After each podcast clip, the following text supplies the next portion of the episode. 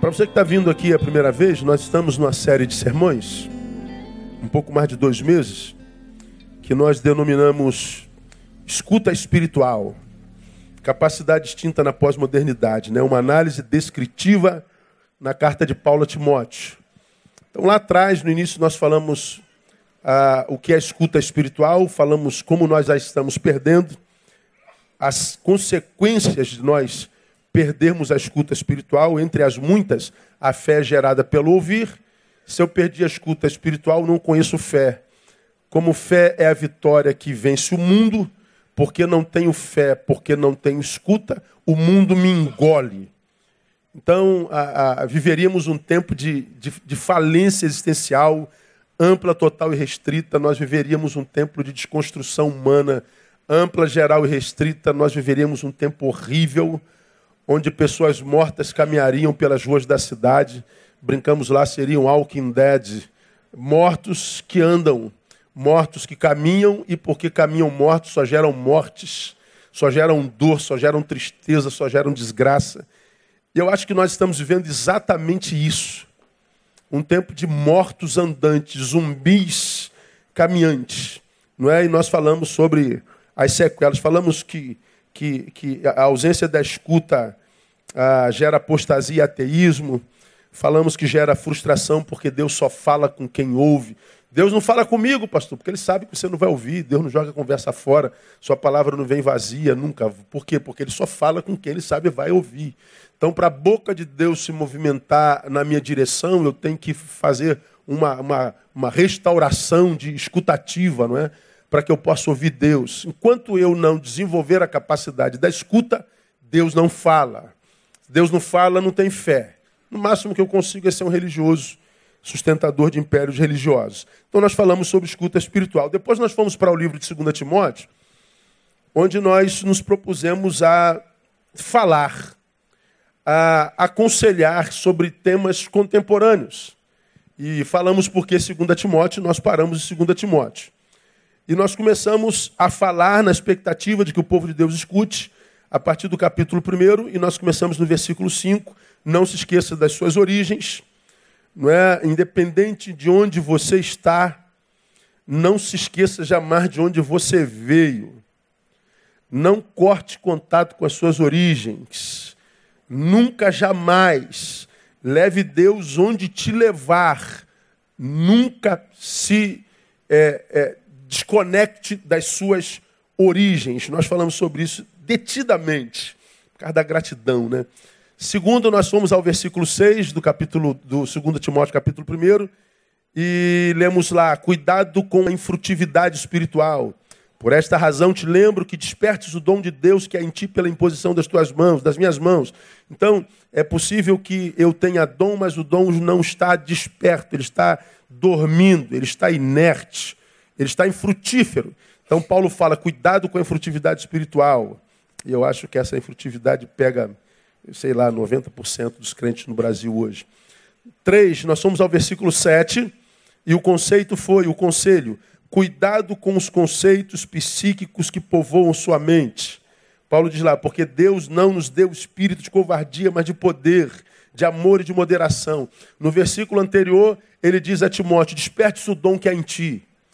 Ou seja, torna-te aquele que tu és no coração de Deus. Assuma a tua condição de servo. Assuma o teu caráter cristão.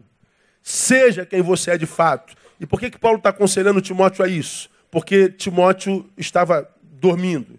Timóteo estava inútil, Tiago estava inerte.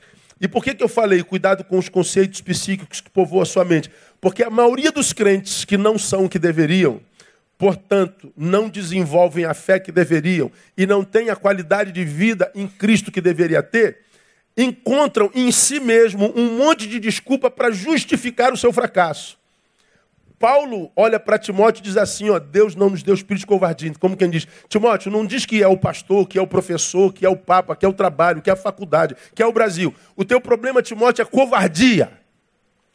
Então para de se justificar por conceitos psíquicos que povoam a sua mente. Cuidado com esse conceito que existe em você, que te absolve das tuas culpas.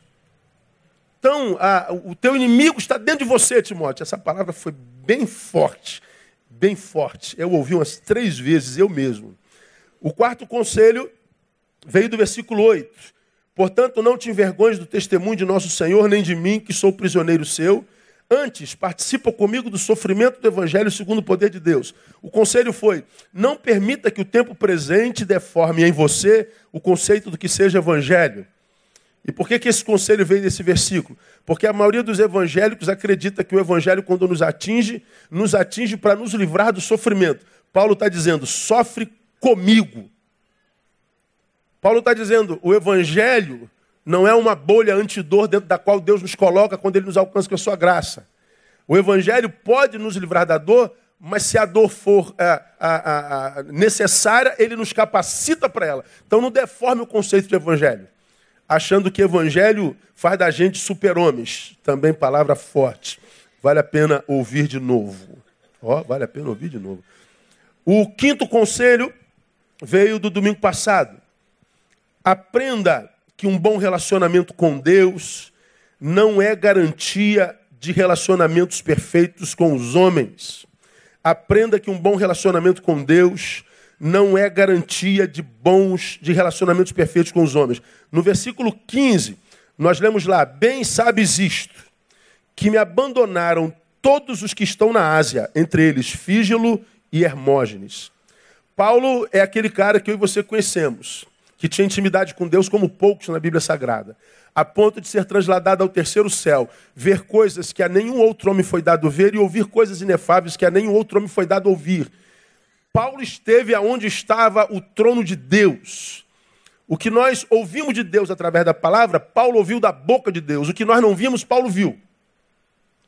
Paulo é o camarada que Deus levantou para levar o evangelho aos gentios. Quem não é judeu só conhece a Jesus por causa de Paulo. Então nós aqui na América Latina, na Europa, no resto do mundo, tirando a Judéia, só conhecemos a Jesus por causa de Paulo. Então Paulo foi o cara, mas ele está dizendo: olha, é, Fígelo e Hermógenes me abandonaram. Ou seja, bom relacionamento com Deus não é garantia de perfeito relacionamento com os homens. Eu posso estar muito bem com Deus e me arrebentar nas minhas relações humanas. Eu posso estar muito bem com Deus e ainda assim ser vitimizado por traição. Meu casamento pode acabar, meus filhos podem se perder, meu amigo pode me dar uma facada nas costas. Estar bem com Deus não é garantia de estar bem com os homens. Por que, que isso é importante? Porque eu vivo a vida com realismo, não com romantismo. Eu sou tomado pela dor que o outro gera, mas não pela perplexidade de ter sido tomado por essa dor. Palavra forte também. Guarda no seu coração. Não é? E hoje, eu quero ler 2 Timóteo capítulo 2, versículo 1 e conversar sobre um outro, um outro conselho. 2 Timóteo 2, 1. Tu, pois, meu filho, fortifica-te na graça que há em Cristo Jesus. Vamos juntos? Tu, pois, meu filho, fortifica-te na graça que há em Cristo Jesus. Mais uma vez, bem forte. Tu.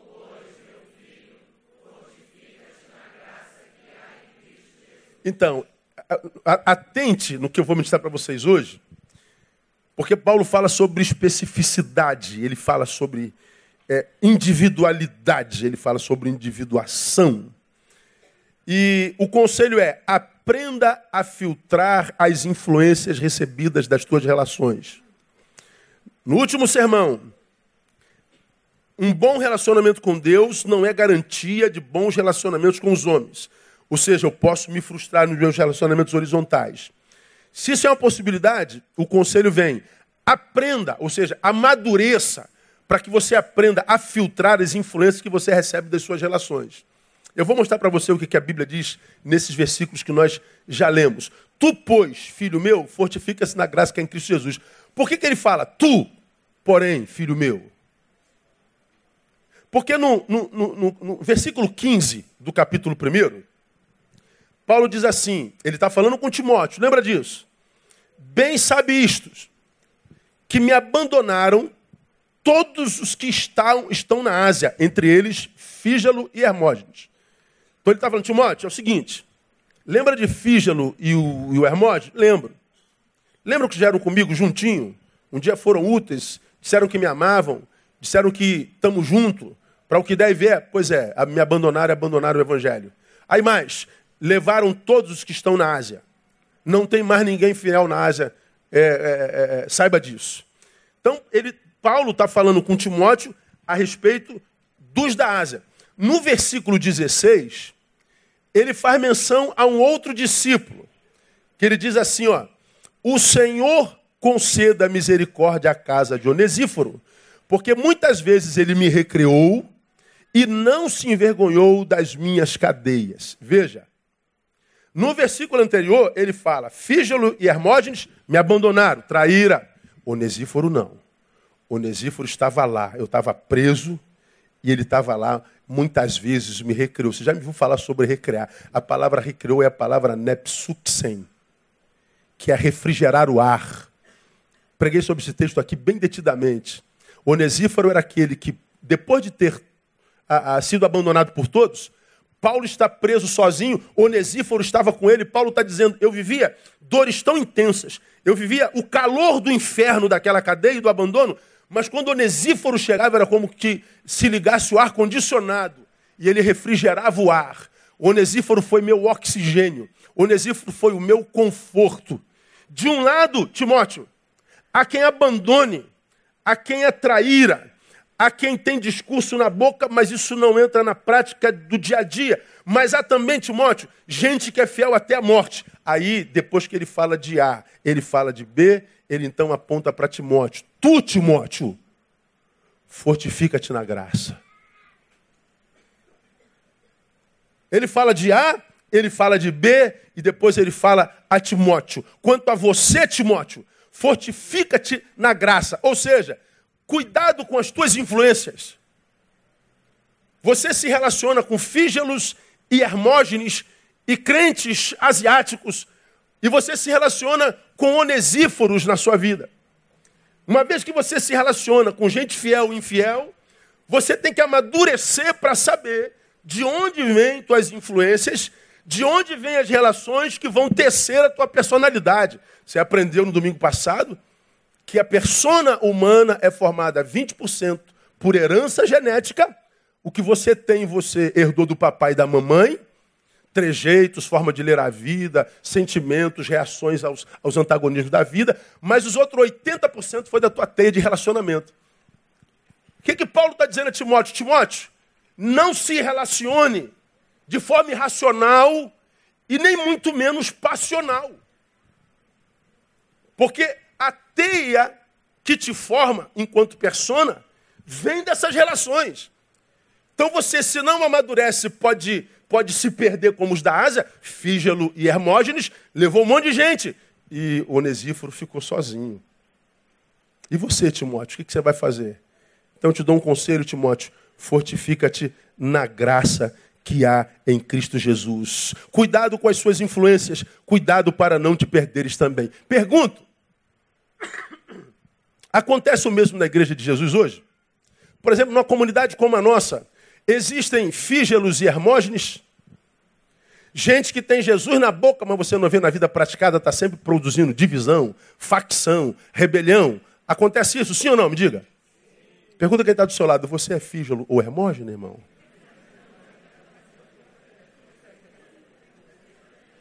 Agora pergunto: há na igreja Onesíforo, aquele cara sangue bom, gente boa, com qual a gente pode contar, que quando chega, abre a boca, abençoa a gente, que quando nos abraça, traz vida de Deus em nós? Tem ou não tem? Então fala para o outro, seja o Onesíforo, irmão, no nome de Jesus.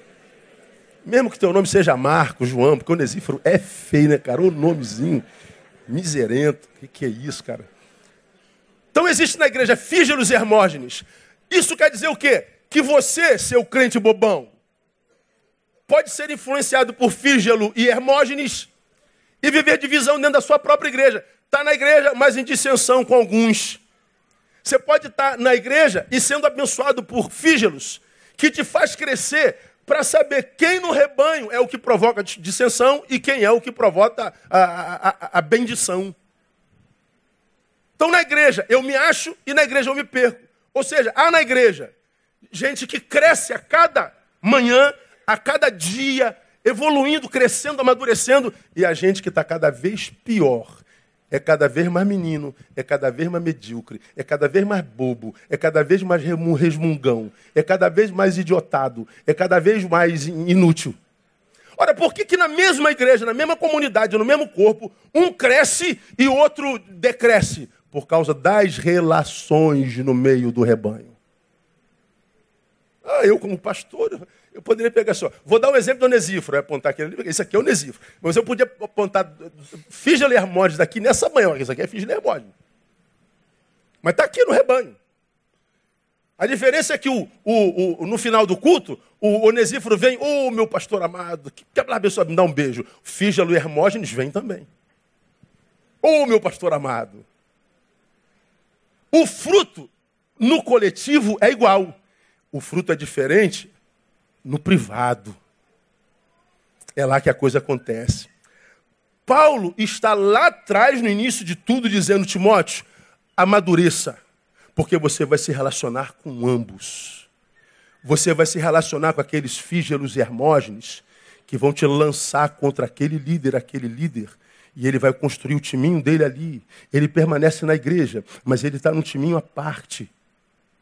Ele senta, ouve a mesma coisa, mas não ouve nada. É porque ele se acostumou com aquele lugar. É igual o gato. Dizem que quando o dono vai embora, o gato fica no lugar. O cachorro vai junto com o dono. Então na igreja tem gatos e cachorros.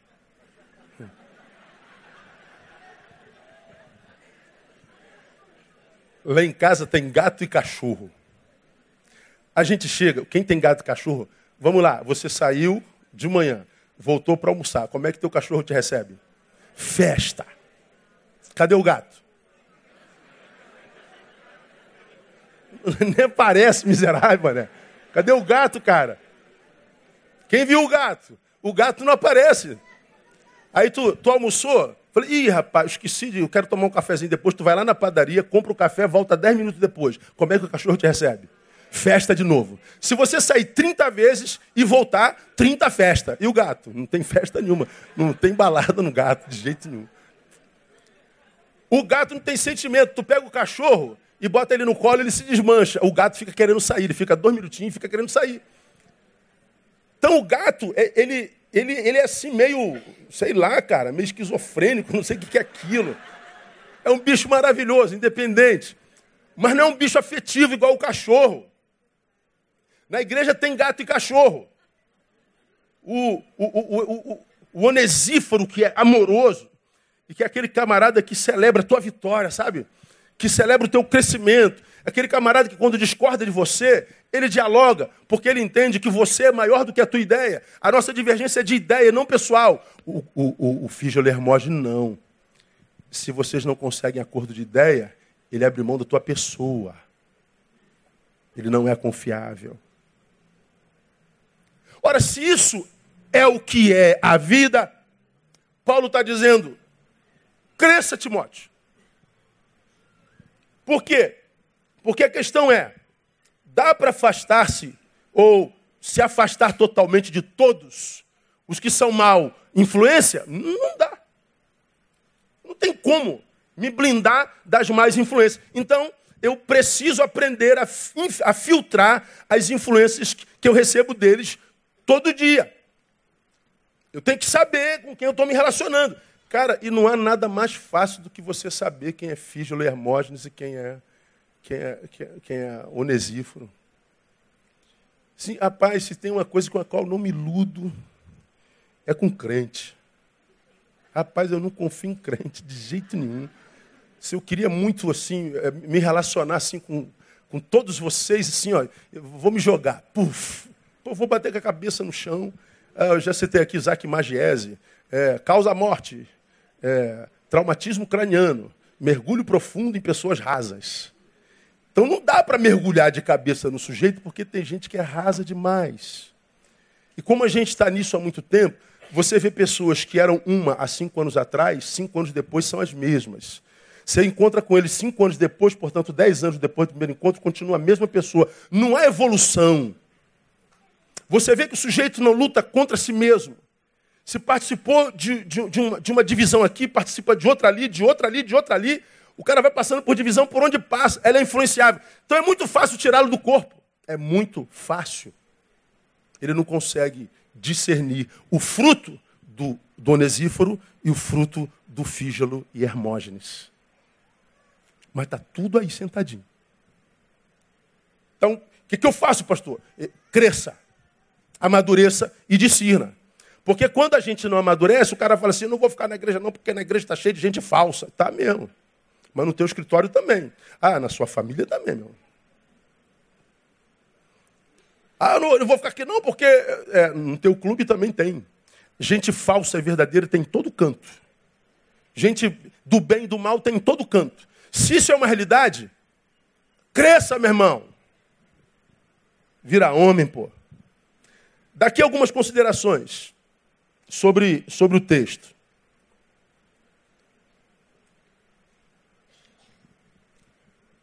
Paulo, quando escreve lá a Timóteo, ele diz: Tu, pois, meu filho,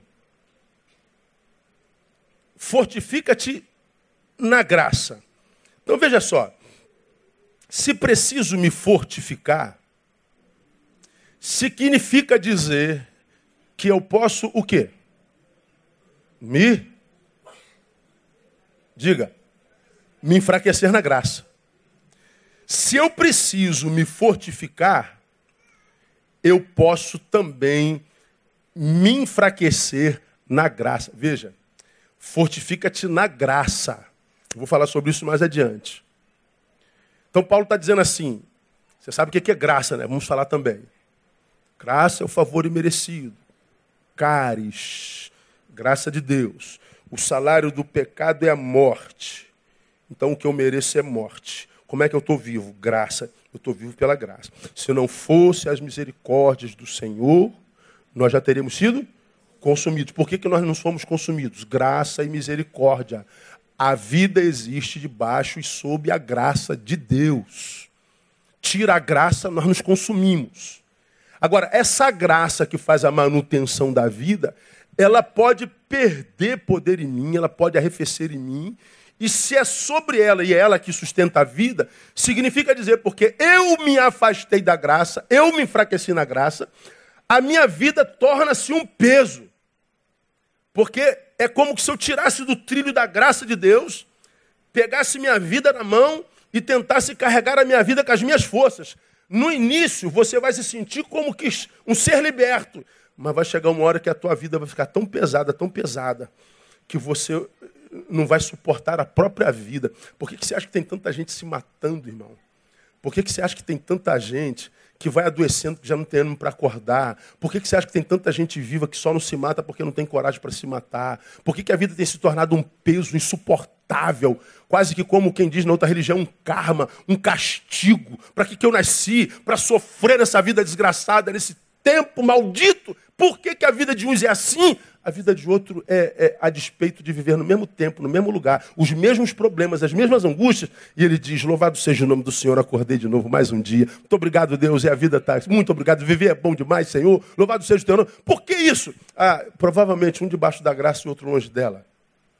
Quando Paulo fala a Timóteo o que o substituiria no ministério, ele está dizendo: você é um homem de Deus, Paulo, você é um, Timóteo, você é um vocacionado, Timóteo, você tem um dom que foi te dado pelas imposições das minhas mãos, mas você, Timóteo, já viu o seu dom, já foi, foi, foi se tornou inerte, você precisa despertá-lo, você vai se relacionar com gentes que, portanto, relata a ambiguidade da vida. Então você, tu tem que ter personalidade e entender que até da graça eu me enfraqueço. Quando eu me enfraqueço na graça, a vida vira peso, a vida vira castigo.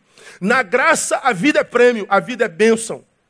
Porque o salário do pecado é a morte. Se eu não estou morto, a vida é um prêmio da graça. Tira a graça, a vida se torna um castigo.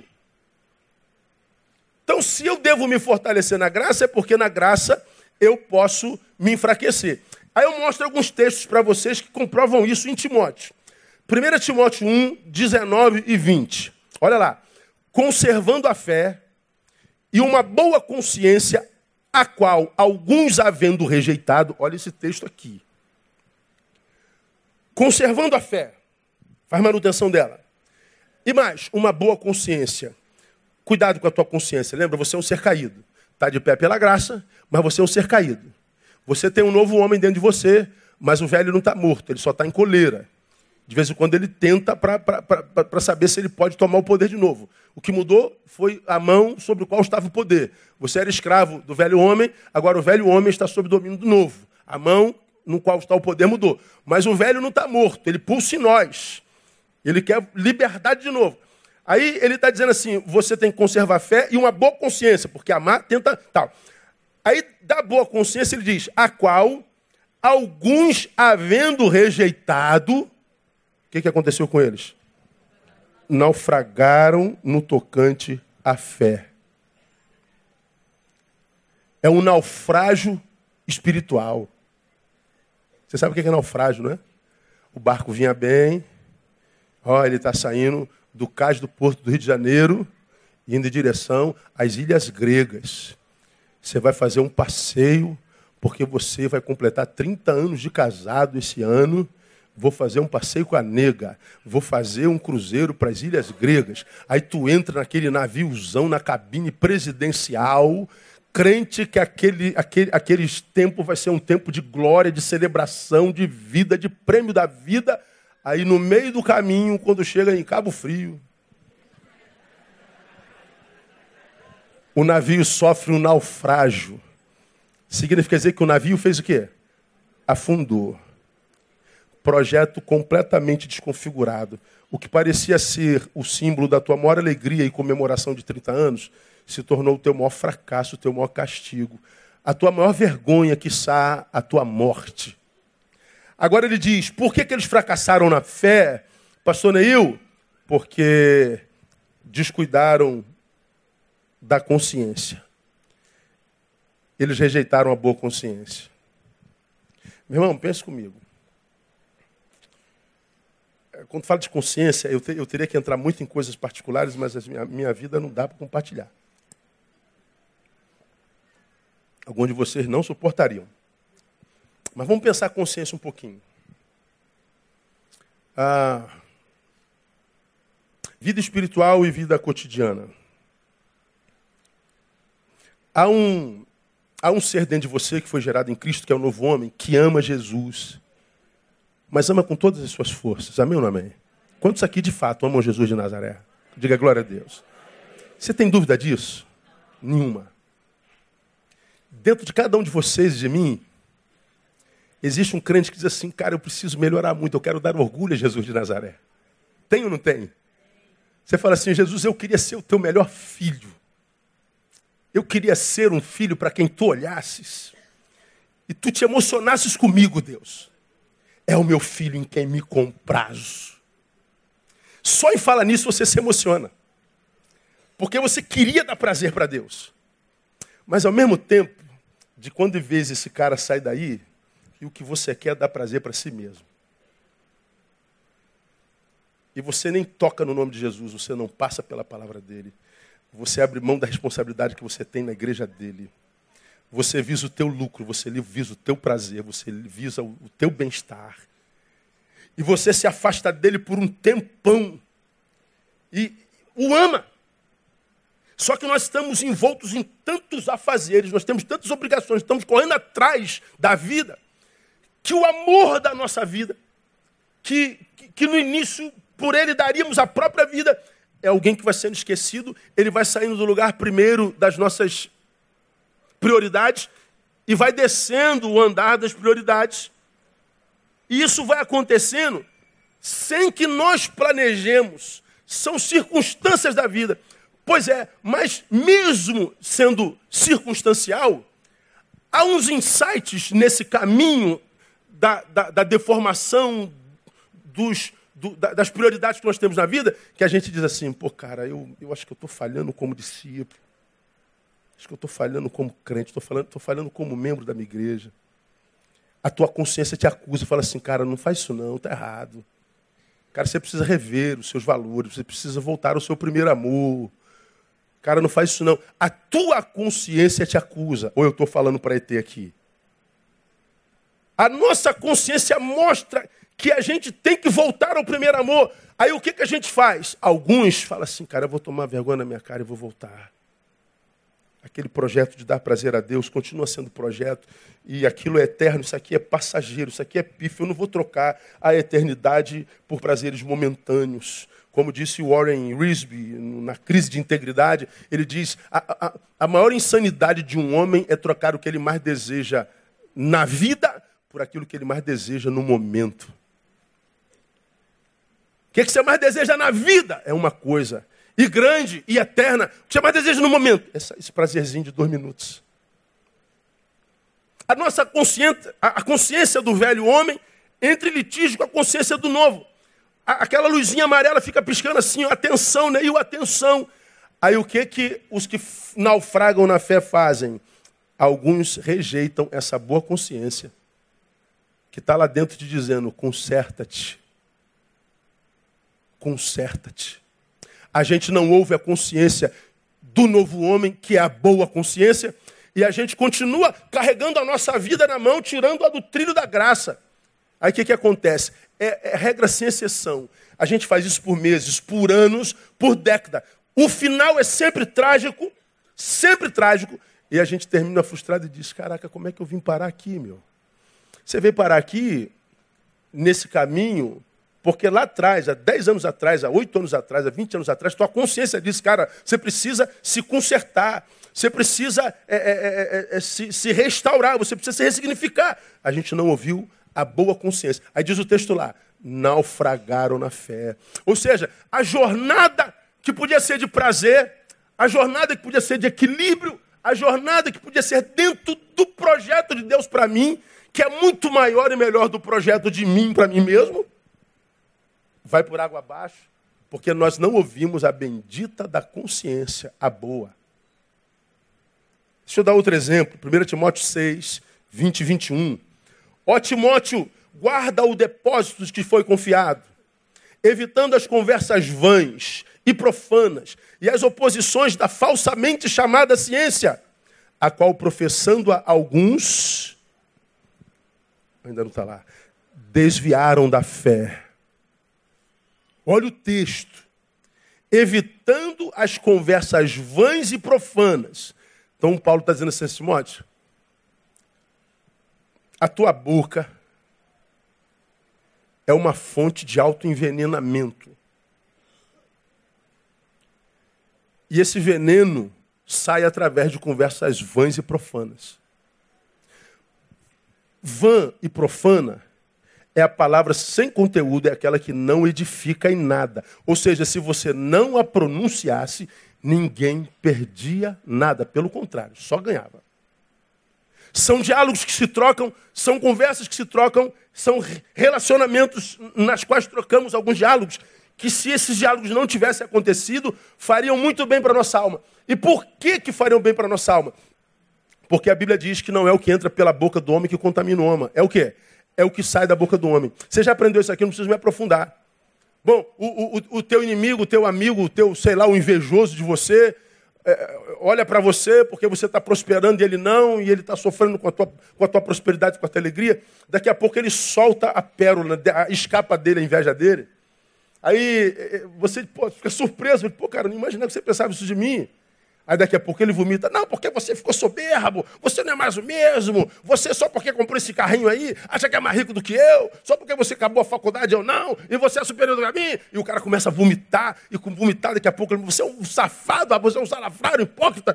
E você diz assim, aí você carrega aquilo para você, daqui a uma semana você está em depressão. Eu estava na academia esses dias, um, tem, tem um camarada lá que o cara não é crente, mas é um homem de Deus.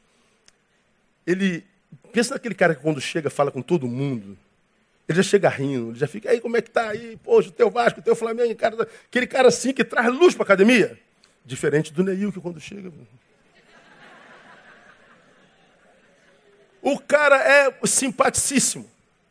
Tem um trabalho social lindo lá em Itaguaí, um camarada, um camarada 10, japonês. Aí, outro dia eu estava no banheiro. Aí eu estava no, no, no vaso. Entra ele e ele está conversando com, com o professor. Pô, cara, o que, que acontece com as pessoas, cara?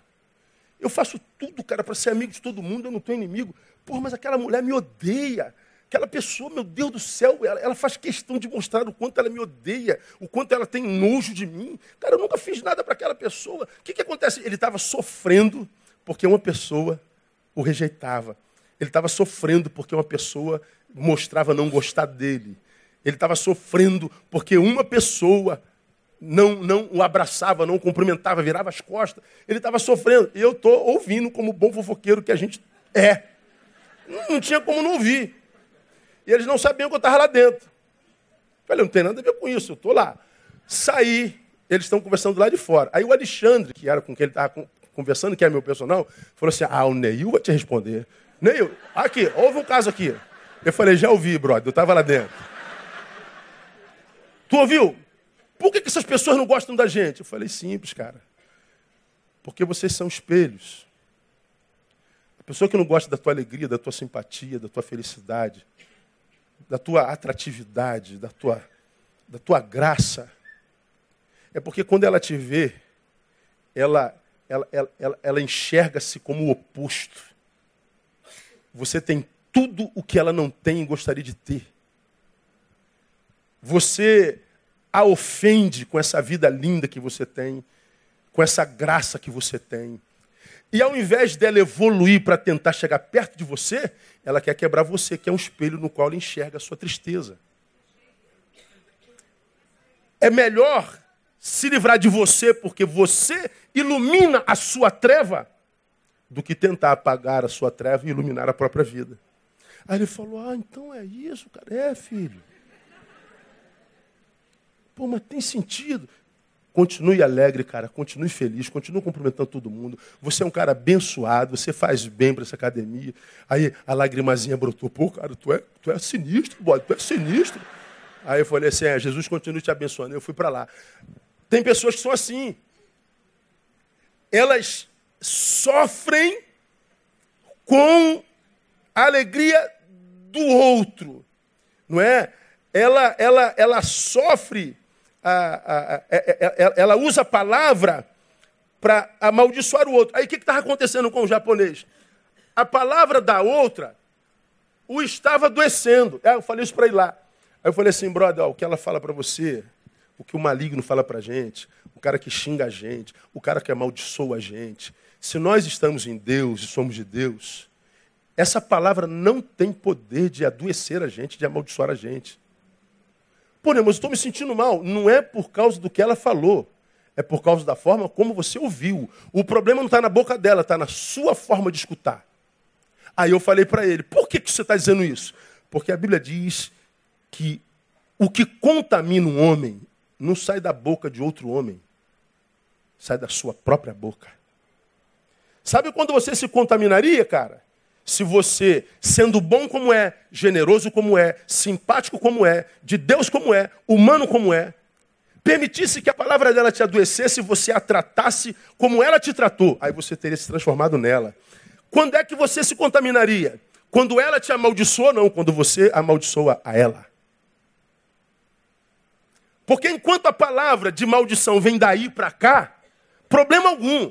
O problema é quando sai daqui para aí, aí eu me amaldiçoo. Quando eu reajo à tua atitude contrária, então aí a maldição acontece, mas não sobre você, sobre mim. Conversas vãs é maldição para lá e para cá. Conversas tolas, fúteis, o tempo inteiro. Você conhece amigos que não conseguem dizer uma frase que tenha conteúdo. É palavrão, é, é, é prostituição, é, é vergonha. Ah, ele é muito animado, ele é muito alegre, ele é muito feliz, mas não diz nada que presta. O problema é que nós somos resultado dos nossos encontros, daqui a pouco nós que convivemos com ele sempre, estamos produzindo a mesma coisa. São palavras que não são, que não são sementes de alimento, são sementes de maldição. Aí Paulo está dizendo, Timóteo, é, evita essas conversas vãs. Quando você, Timóteo, estiver no meio de gente amiga, mas cujo conteúdo verbal não tem edificação? Desenvolva a arte do silêncio. O silêncio, irmão, é o melhor sermão que um ser humano pode pregar hoje, no mundo onde todos estão falando o tempo inteiro, onde todo mundo se mete na vida de todo mundo, onde todo mundo sabe tudo sobre a vida do outro, como eu tenho dito, especialista de vida alheia, de problema alheio e de apedrejamento alheio, todo mundo se pronunciando, todo mundo falando. Quando você se cala, você aparece mais do que os que estão falando. E mais, você poupa a sua vida da morte. Porque está lá o texto, é, conversas vãs e profanas, e a qual, professando alguns, se desviaram da fé, da falsamente chamada ciência. Paulo está dizendo, de um lado, conversas vãs, de outro lado, ciência que não se sustenta. É, é, a, a, ciência diz, o que, que a palavra diz? Ação, são coisas antagônicas. Aí o que, que o crente comum faz? Ele fica com a ciência. Aí questiona a palavra. Porque ele acha que fé e ciência têm que andar junto o tempo inteirinho. Ora, se fé e ciência andassem juntos o tempo inteirinho, nós não teríamos transcendência. Nós não viveríamos experiências que vão além da razão, como, por exemplo, aquela paz que ele promete para mim e para você. Que ele diz que nos abençoaria com a paz que excede o quê? Todo entendimento. Então ele está dizendo, existe um tipo de paz que o cientista não vai entender, não vai explicar.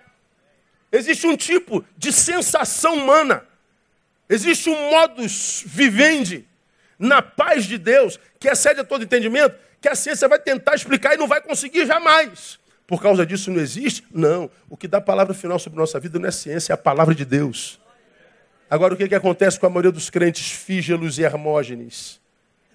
São os da banda da Ásia. Eles querem entender aquelas coisas com seus mínimos detalhes. Não tem um cara que fala assim? É, não existe. Irmão, se eu já preguei você aqui, pastor, senhor entende tudo a respeito de Deus? Eu não entendo quase nada. E mais, se eu entendesse tudo de Deus, abandonaria Deus na hora.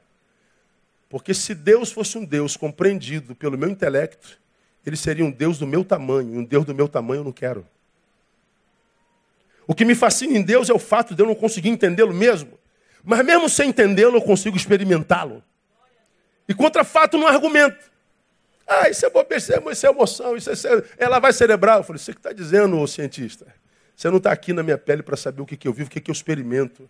Agora, quando a gente fala de fé, a gente fala de uma coisa. Se é uma coisa, é uma coisa que eu tenho e você não tem. Você, como cientista, sabe que não pode fazer experimento de uma coisa que não tem. Agora, porque você não tem uma coisa para experimentar, vai tentar jogar na minha cara de que eu também não tenho essa coisa, você vai tentar se meter na minha experiência. Como num tempo como o nosso, a verdade é relativa, dizer que a ciência responde tudo também é uma verdade relativa. Inclusive dizer que a verdade é relativa é uma verdade relativa. É relativo dizer que a verdade é relativa. Dá para entender isso ou não? Agora fica a juventude que entra na faculdade e pede fé. Entra na faculdade e está ouvindo. A sociedade pós-moderna a sociedade que, como nunca na história da humanidade, tem acesso à informação, mas nunca foi tão miserável, achando que o poder está na informação, quando o poder está na graça de usar a informação para gerar vida na vida. Ora, eu e você, irmão, somos de uma época que quando nossos filhos saíam para a rua, não tinha telefone celular. Dava 9, 10, 11 horas, meia-noite, teu filho não chegava. Cadê o telefone celular? Tá onde? Está fazendo o quê? Aconteceu o quê? Não tinha nada que se fazer. Bom, tu que era crente, tu ia fazer o quê? E orar, Deus, tem misericórdia, guarda meu filho, tem misericórdia, Jesus. Daqui a pouco teu filho chegava, obrigado, Deus, aleluia, louvado seja teu nome. O agricultor que vive no interior do Rio, do, do Brasil, Goiás, ele não tinha serviço de meteorologia. Mas ele tinha que plantar, não tinha? Como é que é essa? Será que vai chover ou não vai chover? Vai, ter inundação ou não vai ter inundação? Como é que vai ser? Onde é que está a lua? Onde é que está o sol? O que está dizendo as paradas? Não, não tem não, cara. O cara plantava e o que, que ele ia fazer? Ele ia orar. Deus tem misericórdia, abençoa a plantio do teu servo. Hoje a gente pega o celular e liga. Hoje a gente consulta o serviço de meteorologia e liga. Eu e você somos de uma época que não tinha Waze. Aí tu ia pregar lá no interior de São Gonçalo. Falei, Jesus, como é que eu chego em São Gonçalo, meu Deus do céu? Aí tu pegava o guia Rex. Ó, já estou em São Gonçalo, agora tu tem para ir para galo branco, galo preto, um galo desse da vida. Aí tu ia parando de metro em metro, senhor, sabe como é que vai chegar no galo branco? O senhor vai dobrar direito aqui, no final da rua o senhor vai pegar a esquerda, depois o senhor vai passar numa ponte, depois no buraco, o vai dizer, tá. Aí quando chegava na esquerda já esquecia tudo, parava de novo. Cara, você sabe onde tem uma ponte, um buraco, não sei o quê? Até tu chegar, tu perguntava 200 vezes. Mas chegava. Hoje tu bota o Waze, o Waze diz assim, ó, tu vai chegar em 36 minutos e daqui para lá tem 50 quilômetros. E você está no caminho? Cuidado, tem um buraco na frente. Perigo, tem carro parado. Via de alto índice de violência. Aí ele te tira do, do, do violência. falei, Jesus, isso é do capeta, ou é de Deus. Ou seja, a ciência gera conforto que arrefece a dependência de Deus. Oramos menos, dependemos menos. Portanto, vivemos mais carnificação do que santificação. Pioramos como discípulos e como servos. Quando Paulo diz da boa consciência, quando Paulo fala de cuidado com a vã ciência, porque ela não é Deus, ela não responde tudo, porque se você se rende a ela, ou seja, a professa quase como fé em Deus, se desviam da fé. Desviaram-se por quê, pastor? Pouca profundidade de conhecimento, o que gera poucas experiências vividas em Deus. Aí tu vê essa geração de apóstolos. Pastor, o senhor não entra em crise? Não, eu não entro em crise nem um segundo. Tinha que ser assim.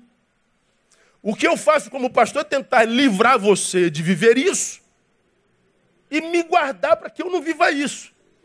Agora, eu não posso viver a vida de vocês e nem vocês podem viver a minha. Paulo está dizendo, é tu, Timóteo.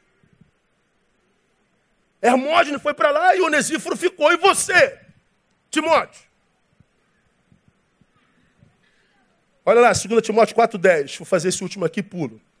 Pois Demas me abandonou tendo amado o mundo presente foi para Tessalônica, Crescente para Galácia, Tito para Dalmácia, 2 Timóteo 4,10. Demas me abandonou tendo amado o mundo presente. Por que, que Demas me abandonou, abandonou o Evangelho? Por amor. Amar ao mundo.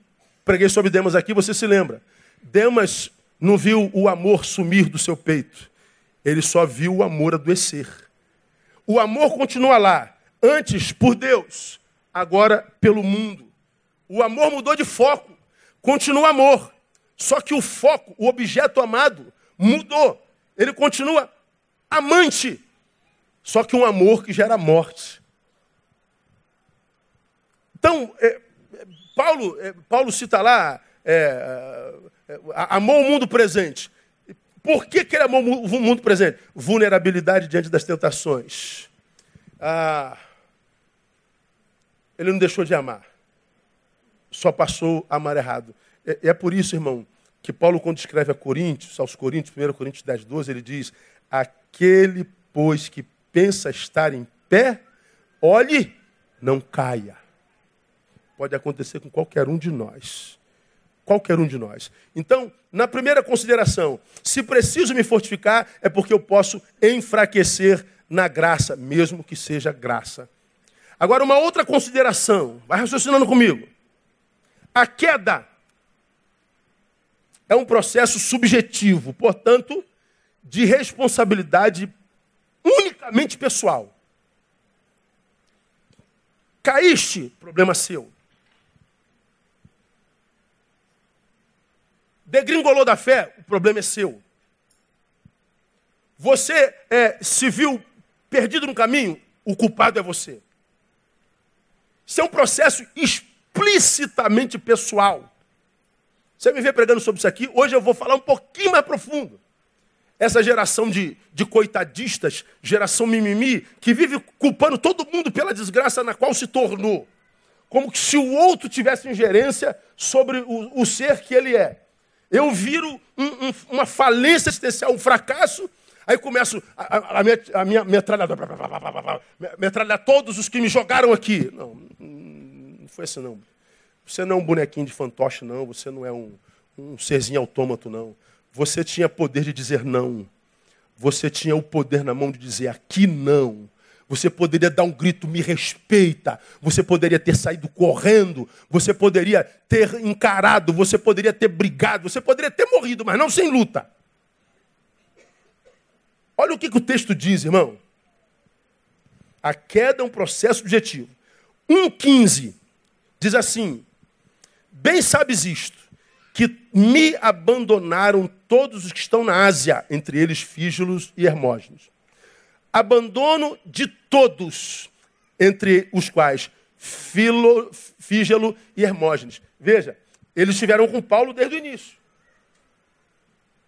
Resolveram ir embora. Paulo não mandou embora. Jesus não lhes fechou a porta. É um ato da volição, da vontade própria. Vamos mais, vamos correr. Do outro lado, Paulo diz, no versículo 16, que o Senhor conceda misericórdia à casa de Onesíforo, porque muitas vezes me recriou, não se vergonhou das minhas cadeias. Então ele diz: Onesíforo permaneceu, como nós já falamos. Um foi embora, o outro ficou. Aí vem Paulo começa a usar o tu. 2:1 é o texto que nós lemos por início. Tu, pois, filho meu, fortifica-se na graça que há em Cristo Jesus. Como quem diz, Fígelo e Hermógenes tomaram a decisão deles. Onesíforo também. Agora tu, Timóteo, toma a tua. Ele aponta, tu. Eles foram para lá, ele ficou aqui. Tu vai fazer o quê? É você quem decide. Ah, não sei, Paulo, se você me abraçar, eu fico. Mas se você não me abraçar, eu vou. Não, não, não, Paulo, Paulo não transfere. Paulo bota o dedo na cara. Olha mais. Tu vai lá no versículo, capítulo 3, verso 10. Pegar o livro todo. Paulo cita a biografia dos homens do tempo do fim. Você me fala muito sobre isso, sobre capítulo 3, de 1 a 9.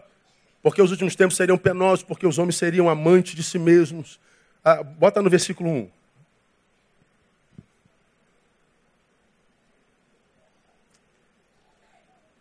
Sabe, porém, isto que os últimos dias sobrevirão tempos penosos. Por que, que os tempos seriam penosos? Por causa da qualidade do homem do tempo do fim, sobe.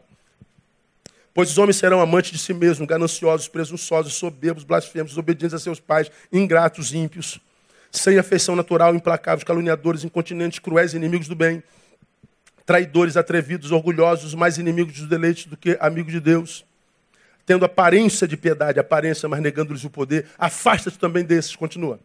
Porque deste número são os que se introduzem pelas casas levam cativas mulheres nessas carregadas de pecados, levadas de várias concupiscências, sempre aprendendo, mas nunca chegando ao pleno conhecimento da verdade. Assim como Janes e Jambres resistiram a Moisés, assim também estes resistem à verdade, sendo homens corruptos de entendimento, réprobos quanto à fé. Não irão, porém, avante, porque a todos será manifestada a sua insensatez, como também o foi daqueles. Agora olha o 10. Tu, porém, tens observado a minha doutrina, procedimento, intenção, fé, longanimidade, amor, perseverança. Paulo se identifica com qualidades completamente opostas dos homens da sua geração. E ele diz: E tu, Timóteo? Fica com o que vês em mim ou com o que tu vês nos teus irmãos? modernos. O que, é que você faz? Paulo diz: Eu te estou dando a biografia do tempo do fim e a biografia do homem de Deus do tempo do fim. Ele fala, portanto, do seu testemunho e depois diz a Timóteo: Analise, escute e toma a tua decisão. É você que toma a decisão. Tu vai no 3,14, bota o 14. Não, pode botar, pode botar o 11. Olha lá, mas os homens maus, os impostores, são de mal pior. Aí chega no, no 14 as minhas. 11. Aí, aí. Tu, porém, permanece naquilo que aprendeste e de que foste inteirado, sabendo de quem tens aprendido. Tu, porém. Paulo está o tempo inteiro. Eles isso, eles aquilo. Tu. Ele está falando, é subjetivo, é pessoal, é intransferível. Terás a vida que quiseres ter. Tua vida será a proporção das decisões que você toma na tua vida. Não culpe ninguém por estar onde você está, porque você está onde você decidiu estar. E não pense que decisão. A pessoa acha que eu decidi estar nessa desgraça toda? Não. A decisão nem sempre é pela desgraça. É quando você lá atrás, sem considerar a possibilidade da desgraça, decidiu por sair de debaixo da graça. Então, o hoje que eu vivo é a consequência da decisão que eu tomei lá atrás. E a decisão que eu tomei aqui atrás foi uma decisão tomada passionalmente, ou seja, meus desejos, minhas vontades. Eu tiro a minha vida do trilho da graça e vou gerir a minha própria vida. Não quero mais saber de Deus, de vocação, de pastor, de comunhão, de igreja, de nada. E você está crente que está abafando. Por quê? Porque esse tempo pós-moderno autentica a possibilidade de que o que você está fazendo seja liberdade mesmo.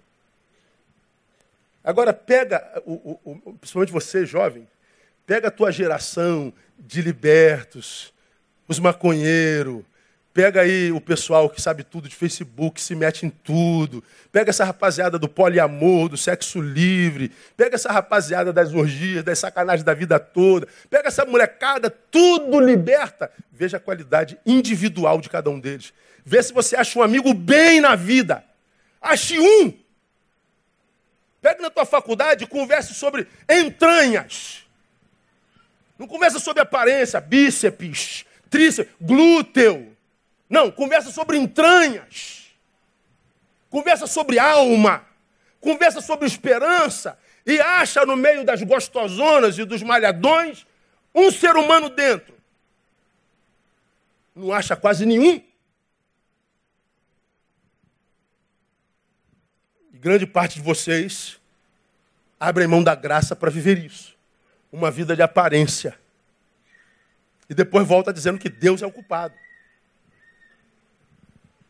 Portanto, irmão, quando Paulo diz tu, tu, tu, tu, tu, ele está dizendo é você. Portanto, o permanecer de pé ou cair é responsabilidade de cada um de nós. Assim, pois, cada um de nós dará conta de si mesmo a Deus. Romanos 14, 12. Cada um dará conta de si mesmo a Deus. Ninguém vai responder por ninguém, não.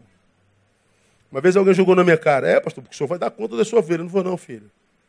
A Bíblia diz como quem vai dar conta. O pastor vela por suas almas, como quem vai dar. Eu não vou dar. Eu vou dar conta da minha vida. Eu vou chegar perto de Deus e dizer, olha, o tipo de pastor que eu fui foi esse aí, ó. O senhor me julgue. E você vai chegar perto de Deus, o tipo de ovelha que eu fui foi essa aí, Deus. O tipo de pai que eu fui foi esse. O tipo de, de, de mãe que eu fui é isso. O tipo de marido que eu fui foi esse. O tipo de esposa que eu fui. Então, cada um dará conta de si mesmo a Deus. Então, é, evangelho é isso aí. Então, mais, para a gente caminhar para o final. Além de ser uma responsabilidade subjetiva, individual e intransferível, a queda independe, inclusive e sobretudo, do líder ao qual a gente se submete. Pense.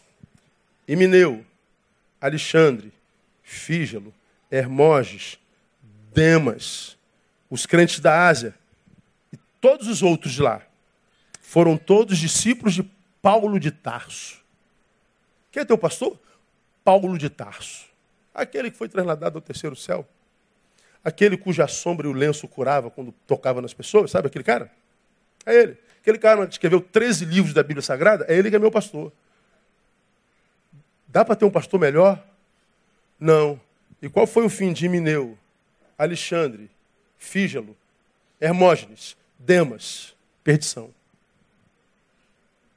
Não depende do líder. Depende do liderado. Judas foi discípulo de quem? Jesus de Nazaré. Ele viu os milagres, ele viu Jesus andando sobre as ondas. Ele viu Jesus dizendo: Cala a boca, vento, cessa a tempestade. Ele viu Lázaro, sai. Ele viu. Mas qual foi o fim de Judas? Suicídio. Ou seja, não dá para viver uma fé terceirizada, uma fé de terceiros. Então, se assim o é, vai cair mesmo. Escutem, minha igreja mais do que com o ensinador, tem a ver com o que eu faço com o ensino recebido. Não tem a ver com o ensinador, não tem a ver com o mestre. Tem a ver com o que você faz com o ensino recebido. Então, ah, para você que é, é choramingão, para você que é menino velho e que tenta jogar culpa, não, não se preocupa, uh, não liga, nunca, nunca, em mim não cabe. Não, não, não me pega essa pecha. De culpa eu não morro. Porque eu sei, no meu caso, que tipo de palavra eu tenho empregado, e Deus sabe o esmero com o qual se, se extrai da palavra uma palavra que seja clara, profunda e contemporânea para você sair daqui e praticar na sua própria vida. Não tem a ver com o mestre, tem a ver com os ensinos do mestre. O que eu amo na palavra, irmão, é que quando é palavra de Deus, ela não massageia o meu ego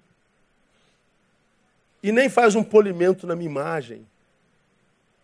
A palavra entra nas minhas entranhas. E ela diz: Não, Ney, eu não vou ministrar naquilo, no que você parece. Eu vou ministrar naquilo que você é em essência. Eu não vou ministrar na parte externa, eu vou ministrar na parte interna.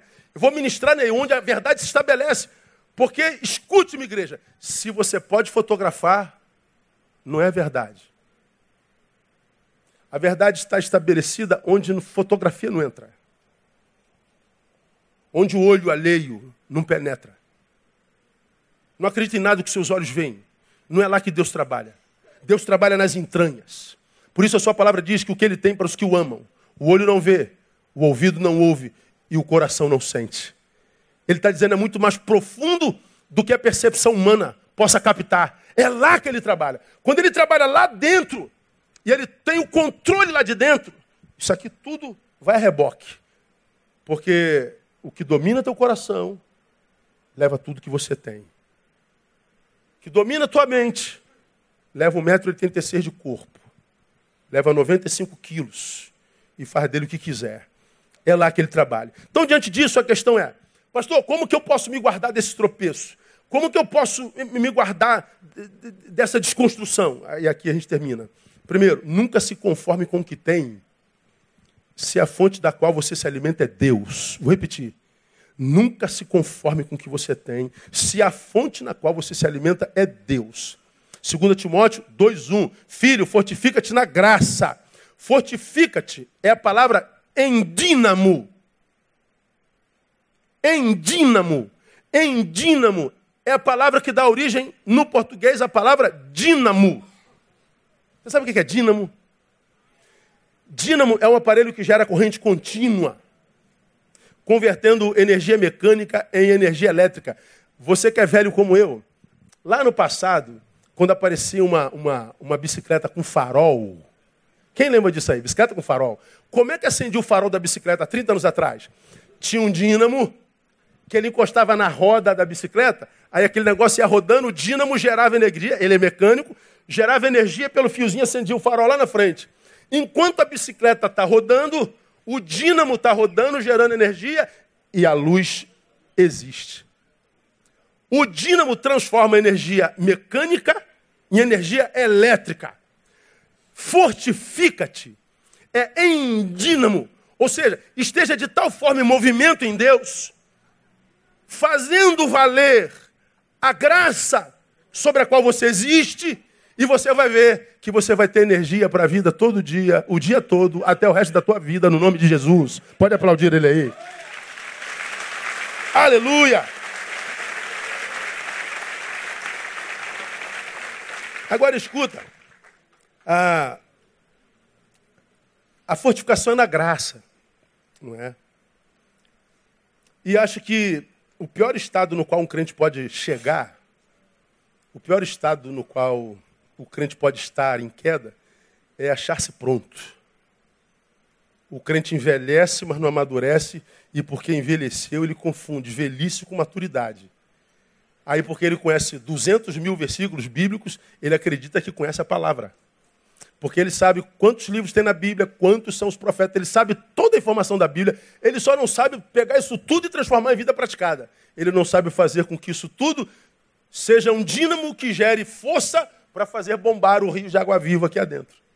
Ele continua seco, mórbido, duro, frio, infeliz. Eu já estou pronto, pastor. Quando eu tomei posse aqui, minha, minha posse aqui foi meio traumática, muito traumática. Eu me lembro que o presidente da junta diaconal pegou na minha mão, me odiava, né?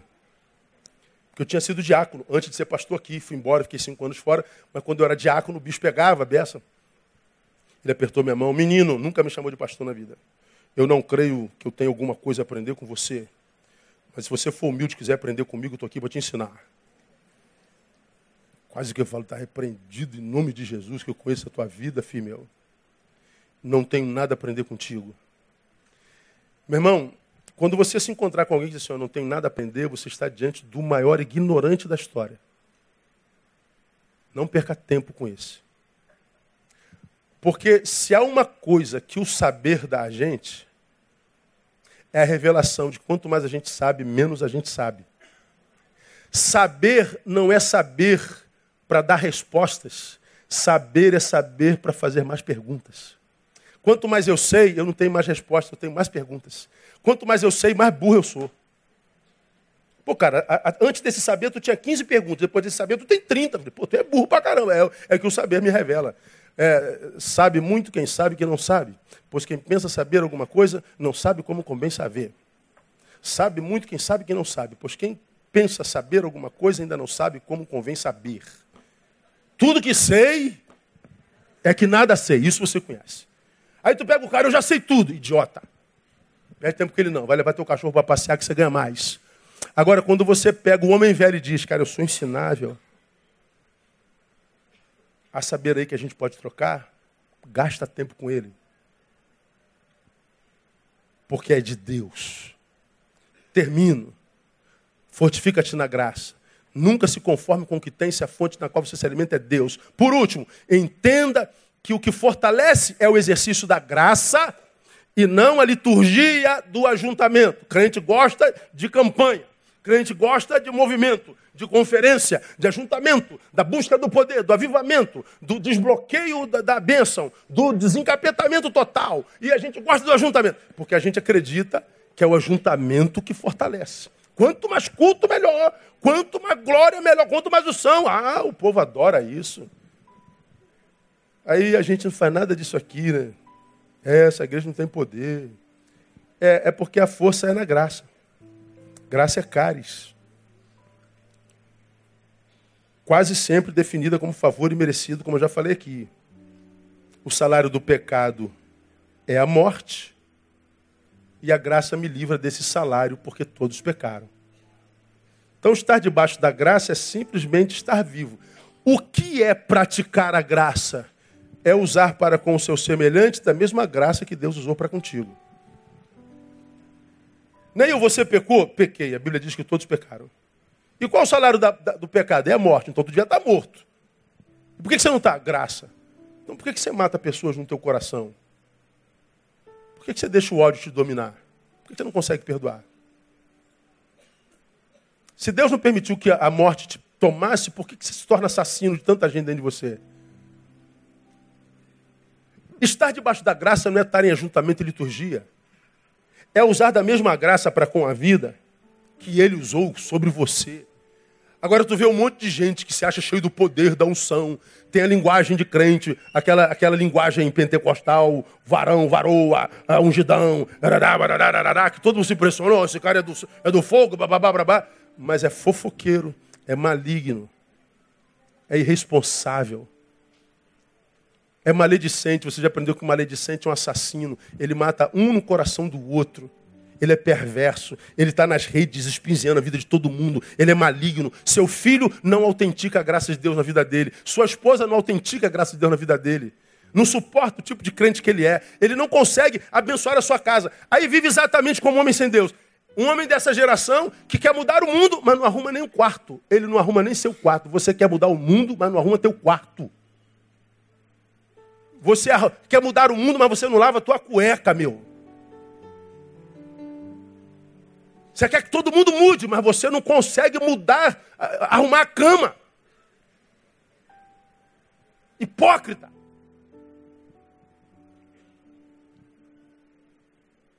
Viver debaixo da graça, irmão, é mais ou menos praticar o que diz Provérbios 25, 21, 22, você conhece. Se teu inimigo tiver fome, Dá-lhe pão para comer. Se tiver sede, dá-lhe água para beber. Se o inimigo. Por que, que é inimigo? Porque me fez mal, pastor. E se o cara que te fez mal pedir para que você o abençoe com pão? Abençoe com pão. Ah, então vou botar veneno dentro. Eu dei, eu dei o pão. Não, não é isso. Vou dar água. Não, cara, diga para ele que tem como ser diferente da forma como ele é. Porque toda vez que semeia mal, ele colhe mal. Tudo que o homem semear, isso também você fará. Você só colhe diferente se você viver debaixo da graça que eu vivo. Isso é viver debaixo da graça. Hoje, além de não darmos o pão ao inimigo, retiramos o pão do amigo que discorda da gente. É amigo e a gente só nega pão. Individualismo doentio e crônico. Irmãos, a única maneira possível de quebrar esse ciclo de maldição que a gente vive, enquanto sociedade, é praticar a graça exatamente como ordena a palavra. Me fizeram mal? Faço também. E assim, o que, que acontece? O mal vai se reproduzindo. Agora, se a gente pratica a graça, me fizeram mal. Não, vou retribuir com bem. Nós estancaríamos a produção do mal. Porque senão a gente vai de mal a mal, como diz Timóteo. Os maus impostores irão de mal a pior enganando e sendo enganados. Ou seja, nós vamos num ciclo de maldade e de perversidade até provocarmos a nossa própria extinção. Ou seja, como é que a gente para com esse ciclo de maldade? Vivendo a graça. Não é estando na igreja, é vivendo, é estancando o ciclo da maldade. Quantos crentes fazem isso? É, fazer isso é lutar contra a nossa natureza. Eu, toda vez que eu me lembro que eu tenho que fazer isso, eu estou no trânsito, como eu sempre digo vocês, do lado esquerdo com um lerdo na minha frente. O ódio que você que anda do lado esquerdo desperta em mim. Ódio, eu odeio quando o camarada não sai da frente do lado esquerdo. Aí eu que, meu Deus, Deus, Deus, perdão. Eu estou diante de um ser humano que tem o poder de despertar a minha pior versão. Me ajuda a vencer-me a mim mesmo. Porque se você não se render à boa consciência, você faz uma besteira. Aí o que, que acontece? Daqui a pouco está todo mundo andando do lado esquerdo, como acontece hoje. Ninguém mais anda do lado direito, todo mundo do lado esquerdo. Ninguém mais pica, pisca seta. Porque esse cara piscou, quase bati nele. Eu sou adivinho. Eu não sou adivinho, não, cara. Como é que eu vou saber onde você vai, pô? Pisca seta, animal. Aí chega uma hora que você já também não pisca mais a seta. Ninguém pisca a seta. Nós estamos mudando o paradigma de trânsito, nós estamos mudando o paradigma existencial. Não há mais respeito, não há mais ética, não há mais romantismo, não há mais nada. Existe feminista e machista, dois inimigos. Nós estamos, irmãos, vivendo polarizado, a vida está insuportável. Portanto, a vida não se realimenta, retroalimenta de outra vida, porque nós estamos polarizados. Como que a gente estanca isso? Graça. Portanto, terminei. Aprenda a viver a fé além do templo, além do domingo, além da liturgia do ajuntamento. Porque se você não aprender a viver a fé além do templo, do domingo, do ajuntamento, vai continuar vivendo como você está vivendo exatamente agora. Um dia está bem, um dia está mal, um dia crê em Jesus, não crê em Jesus, um dia você é o cara mais apaixonado por ele, outro dia você está apaixonado pelo diabo, um dia você quer viver 200 anos, outro dia você quer morrer amanhã, e essa inconstância, um dia está no fogo, um dia está no gelo, um dia está no sol, outro dia está na chuva, ninguém aguenta viver nessa inconstância por muito tempo, você vai pirar, cara. É só você olhar para o lado e ver o número de gente louca que a gente se encontra todo dia. Entra no Google, e busca pesquisa sobre saúde emocional do brasileiro. Vê lá o número de, de surtos psicóticos, de transtornos de toda a ordem e compara com as outras décadas. Faça só uma pesquisa assim, só para você saber como é que está a saúde emocional do homem contemporâneo. Aí vem o Evangelho e diz assim, filho, fortifica-te na graça. Ou seja, cuida das influências que você recebe das tuas relações, não tem como se afastar de todos? Não. Então amadureça e filtra as influências que você recebe, porque a vítima é só você. Que Deus nos dê graça, nos guarde e nos abençoe. Amém, amados? Vamos aplaudir, vamos embora para casa. Ficar em pé.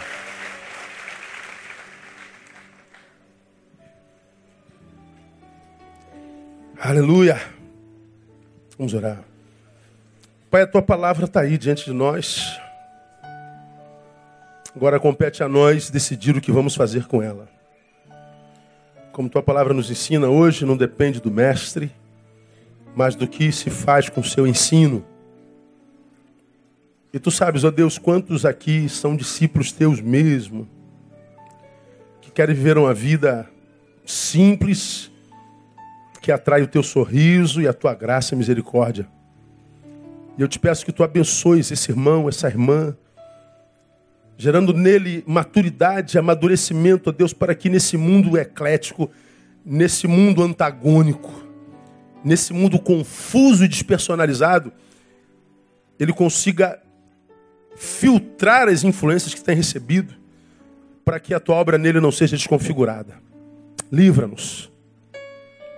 Tua palavra nos diz que nós devemos nos salvar dessa geração perversa. Do pecado nos salva o Senhor da geração salvamos-nos nós.